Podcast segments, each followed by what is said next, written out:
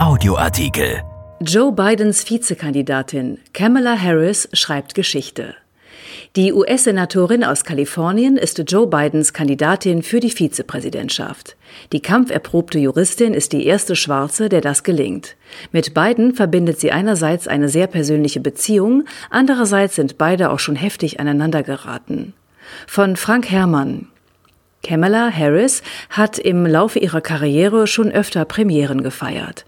Sie war die erste Frau auf dem Chefposten der Bezirksstaatsanwaltschaft von San Francisco, die erste Justizministerin Kaliforniens, schließlich die erste schwarze Senatorin, die den wirtschaftlich gewichtigen Westküstenstaat im Senat in Washington vertrat. Jetzt schreibt sie ein viertes Mal Geschichte als erste Nicht-Weiße, die für eine der beiden großen Parteien Amerikas, für eines der beiden wichtigsten Ämter der Politik, das des Präsidenten oder des Vizepräsidenten, ins Rennen geht. Dass Joe Biden, der Widersacher Donald Trumps, sie zum Running Mate kürt, kommt alles andere als überraschend. Harris gehörte von vornherein zum Favoritenkreis. Sie gilt als kampferprobt und debattenstark. Sie weiß sowohl auszuteilen als auch einzustecken. Unverzichtbare Qualitäten mit Blick auf die zu erwartende Schlammschlacht ums Weiße Haus. Die Proteste nach dem Tod George Floyds, das Aufbegehren im Zeichen von Black Lives Matter, haben die Forderungen, endlich eine schwarze Kandidatin für die Vizepräsidentschaft zu nominieren, nur noch lauter werden lassen. Ohnehin stand Biden bei Afroamerikanern in der Pflicht. Schließlich waren sie es, die ihm nach einem verpatzten Vorwahlstart auf der dritten Etappe in South Carolina zu einem glänzenden Comeback verhalfen. Warum er Harris den Zuschlag gab, nicht der schwarzen Kongressabgeordneten Karen Bass, nicht Susan Rice, einer ehemaligen Sicherheitsberaterin im Weißen Haus, wird er wohl noch im Detail erklären. Fürs Erste beließ er es bei Worten, die eher nach Routine und weniger nach Geschichtsbuch klangen. Die Frau sei eine furchtlose Kämpferin für den kleinen Mann, schrieb er in einem Tweet. Kurz darauf wurde er persönlicher. Kamala Harris habe als kalifornische Justizministerin eng mit seinem Sohn Bo zusammengearbeitet, ihrem Amtskollegen in Delaware. Gemeinsam hätten sie es mit großen Banken aufgenommen, arbeitenden Menschen geholfen, Frauen wie Kinder vor Misshandlung geschützt. Ich war damals schon stolz und heute bin ich stolz, sie als Partnerin in meiner Kampagne zu haben, sagte er. Der Tod Bo Bidens, der 2015 einem Krebsleiden erlag, hielt den Senior 2016 davon ab, sich für das Oval Office zu bewerben. Die kollegiale Nähe des älteren Sohnes zu Harris, das Vertrauen, das daraus erwuchs, könnte eine Rolle bei der Personalentscheidung gespielt haben. Zumindest suggeriert es Joe Biden so. Allein mit ihrer Biografie steht die 55-jährige Tochter eines aus der Karibik stammenden Ökonomen und einer in Indien geborenen Krebsforscherin für jenes weltoffene Amerika, das sich als Gegenentwurf zu Trumps Abschottung versteht.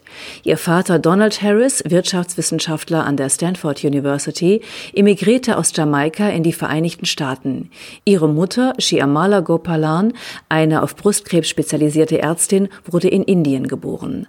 Als Kind besuchte Harris sowohl einen Hindu Tempel als auch eine schwarze Baptistenkirche. Welche Erfahrungen sie selbst im scheinbar aufgeklärten Kalifornien mit Rassismus machen musste, hat sie eindrücklich geschildert. Nach der Scheidung ihrer Eltern verbrachten sie und ihre Schwestern Maya die Wochenenden bisweilen beim Vater im Silicon Valley. Die Nachbarkinder durften nicht mit uns spielen, weil wir Schwarze waren. In Palo Alto, der Heimat von Google. Auf die Highschool ging sie im kanadischen Montreal, wo ihre Mutter eine Zeit lang lehrte. Allein mit ihrer Herkunft erinnert sie an Barack Obama, den Weltbürger, der in Hawaii und Indonesien aufwuchs und mit dem sie manchmal verglichen wird. Wie der Senkrechtstarter Obama wartete sie, nachdem sie 2016 in den US-Senat gewählt worden war, nur zwei Jahre, ehe sie sich für das höchste Staatsamt bewarb.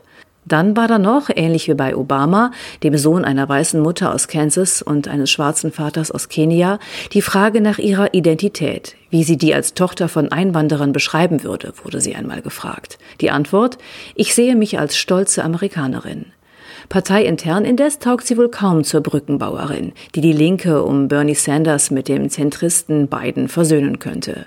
Dazu besetzt sie selbst zu eindeutig die Mitte. Von 2004 bis 2010 war sie District Attorney von San Francisco, von 2011 bis 2017 Chefin des Justizressorts Kaliforniens. Aus dieser Zeit stammen Konflikte mit dem progressiven Flügel, die jederzeit wieder aufflammen können. Im Umgang mit Kriminalität setzte Harris auf Härte, weshalb sie in den Augen mancher Sanders-Anhänger bis heute der Cop aus San Francisco ist.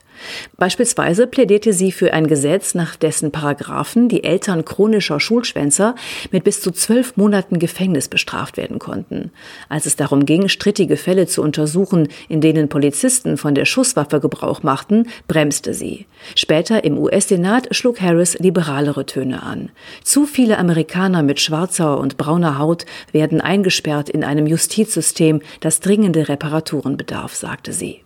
Im Juni vor einem Jahr, gleich zum Auftakt der Fernsehdebatten der Bewerber fürs Oval Office, sorgte sie für Furore.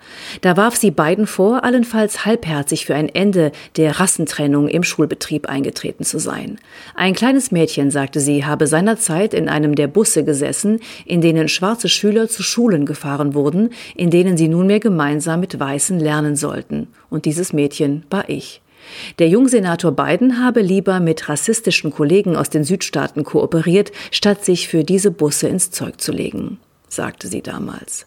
Damals kam der Kritisierte ins Schleudern. Seine Frau Jill sprach hinterher von einem Schlag in Joes Magengrube. Heute legt Biden Wert darauf, dass die Attacke trotz ihrer Schärfe keine Narben hinterließ. Hege keinen Groll war neulich auf einem seiner Notizzettel zu lesen. Ein Artikel von Frank Herrmann erschienen in der Rheinischen Post am 13. August 2020 und bei RP Online. RP Audioartikel. Ein Angebot von RP Plus.